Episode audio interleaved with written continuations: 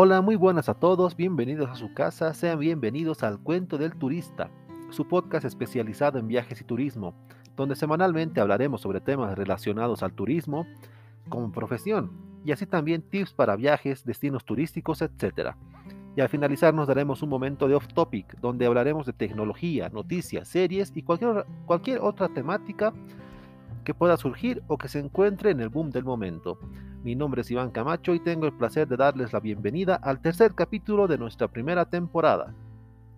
Antes de comenzar con el capítulo de hoy, una breve aclaración de cómo se irá elaborando el contenido. Los capítulos que tengan un número impar serán dedicados a explicar sobre el turismo como profesión. En otras palabras, cómo elaborar un paquete turístico, cómo seleccionar un segmento de mercado, etc.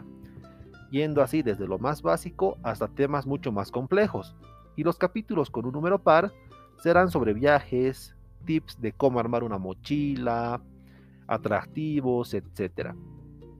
Así para que puedan escuchar los capítulos que les sean de más interés o los que más lleguen a necesitar. También pedirles que activen la campanita para que puedan recibir una notificación una vez se suba un capítulo nuevo. Y bien, ya dicho esto, pasemos al tema de hoy. Al comenzar esta temporada hablamos sobre qué es el turismo y ya dimos el concepto de que es desplazarse fuera de nuestro lugar de origen por más de 24 horas. En este capítulo nos centraremos en los tipos de turismo que hay y en cuáles se divide, pero aclarando que solo se mencionarán los más importantes. Empecemos por los básicos, el turismo cultural.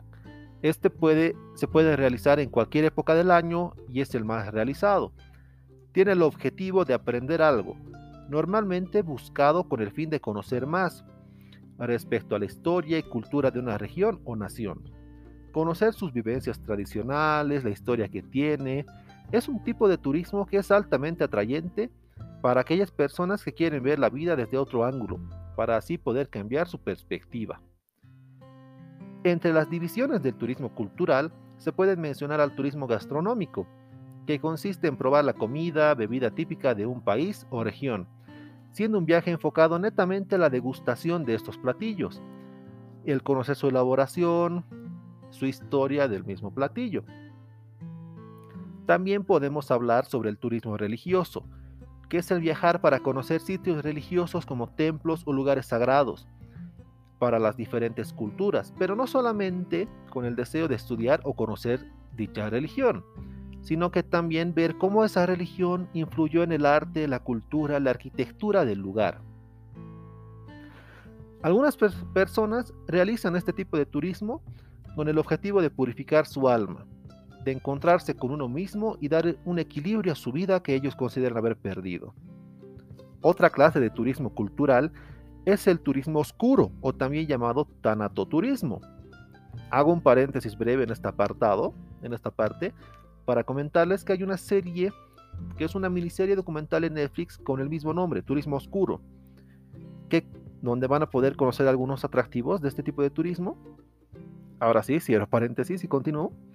Consiste en realizar un viaje en torno a conocer lugares donde ocurrieron catástrofes, hubo violencia, etc. Un ejemplo de esta actividad es, es, digamos, ir a visitar el lugar donde dispararon a John Lennon, o visitar la cárcel de Alcatraz, etc. Ir a un psiquiátrico abandonado. Ese tipo de actividades se lo considera tanatoturismo. Es una parte del turismo cultural.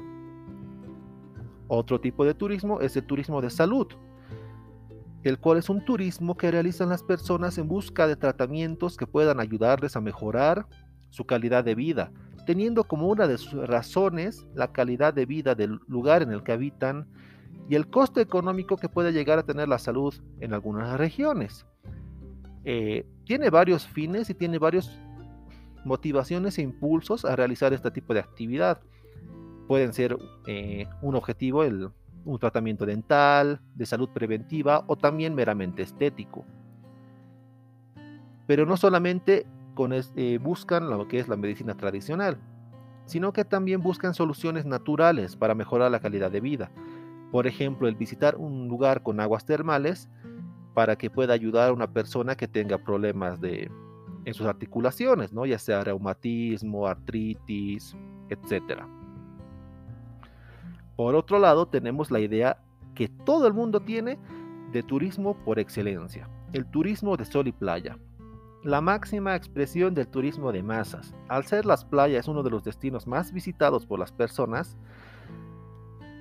causa la necesidad de, que el lugar, la localidad, cuente con actividades lúdicas al aire libre y espacios públicos destinados a estas actividades, como lugares en las playas donde se pueda realizar deporte, tanto deporte de mar como deporte de arena. También cuenta con una sólida planta turística. Cuenta con una variedad de hoteles, ya sean de lujos o económicos, restaurantes de primera, bares, sitios nocturnos. Esto también fomenta de gran, con bastante fuerza el turismo de noche y también el turismo de bebidas en las regiones costeras, siendo un turismo bastante popular por el clima cálido que tienen esos lugares y las altas temperaturas que manejan. Ahora sí, entramos en la segunda gran rama del turismo, que es el turismo natural, uno de los más importantes y a su vez también bastante diverso. El turismo natural principalmente es practicado por turistas jóvenes, que hablando eh, de una forma más demográfica, dividiendo en generaciones, vendrían a ser los millennials, entre los cuales me incluyo, y la generación Z, que es la generación que viene después de los millennials quienes al tener una perspectiva diferente a la sociedad, tuvieron nuevas necesidades, nuevas inquietudes, siendo una de estas el cuidado del medio ambiente. Y el turismo, que es una actividad depredadora, tuvo que adaptarse a este segmento mucho más cínico y consciente de su entorno, tratando de así satisfacer esas necesidades que, que tienen. De la misma forma que les expliqué algunas de las divisiones del turismo cultural, el turismo natural tiene igual subdivisiones, en las cuales hablaremos solo las más importantes. El ecoturismo, el turismo de aventura, el turismo rural y el turismo azul. El ecoturismo que se sostiene en el concepto del desarrollo sostenible, es decir, busca que se salvaguarden los recursos naturales presentes para que también puedan ser aprovechados por las generaciones futuras, mientras fomenta el crecimiento socioeconómico de una localidad. Son viajes que tienen el objetivo de entrar en contacto con la naturaleza y el poder observarla, siendo ambientalmente responsables. Por otro lado, el turismo de aventura, que durante los años 80, si no me equivoco, fue catalogado como turismo alternativo, consta en el realizar actividades que necesitan un gran esfuerzo físico, al igual que psicológico.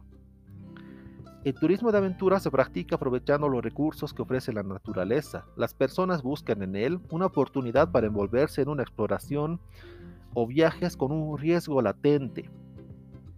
Los turistas que practican estas actividades están dispuestos a pagar por ellas siempre y cuando les puedan generar emociones y experiencias únicas en que les parezcan un reto pudiendo realizarse en tierra, mar o aire.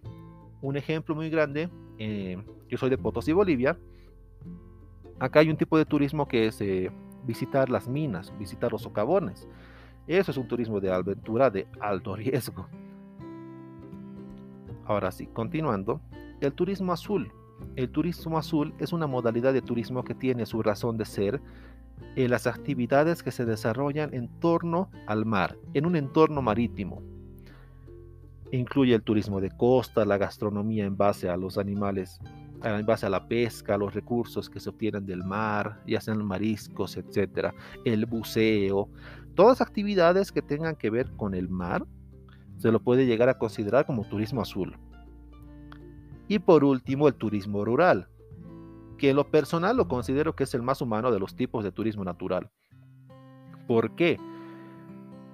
Porque busca aumentar la conciencia y el respeto que tenemos los turistas por una comunidad el turismo es una actividad que es bastante depredadora, es bastante invasiva, por lo que el aumentar ese nivel de conciencia y el respeto hace que estos efectos disminuyan.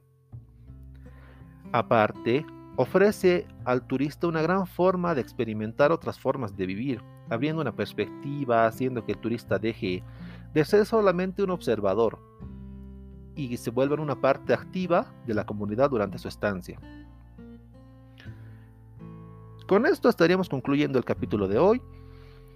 eh, sería todo el contenido de esta semana. En la sección de comentarios deja tu opinión y también menciona cuál fue el, el tipo de turismo que más te llama la atención o cuál es el que tú realizas. Comenzando con el off topic, que para esta semana traigo como recomendación una serie y un juego para computadora. La serie es un anime de los años de 1998. Eh, se llama Kobo Vivo, consta de 26 episodios y una película. Los 26 episodios pueden encontrarlo en Netflix y la película pueden buscarla en internet. Sin entrar en spoilers, la trama está ubicada en el futuro donde la humanidad ha colonizado diferentes planetas y puedes encontrar seres humanos en todo el sistema solar. Los protagonistas son dos cazarrecompensas que no tienen dinero y viajan en su nave el Bebop, de ahí el nombre de la serie. Y buscan distintos criminales, involucran con un capo de la droga, van viviendo diferentes aventuras. Es una serie bastante entrañable. No les voy a contar sobre la trama, solamente les diré el mensaje que trata, que da a entender cómo al cargar con nuestro pasado llega a pesar tanto en, nuestro presente y en lo que somos. Sinceramente yo les recomiendo que la vean.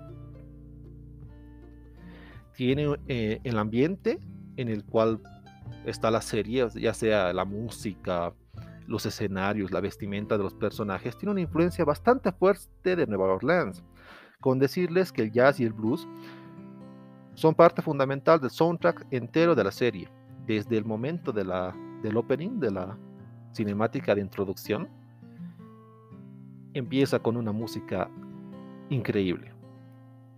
Sinceramente, cuando la vi, se convirtió en mi serie favorita. Hasta el momento, en lo que llevo de vida, tranquilamente puedo decir que Kobo Vivo se convirtió en mi serie favorita de todos los tiempos, superando Evangelion, Dragon Ball, toda otra serie anime que haya podido ver.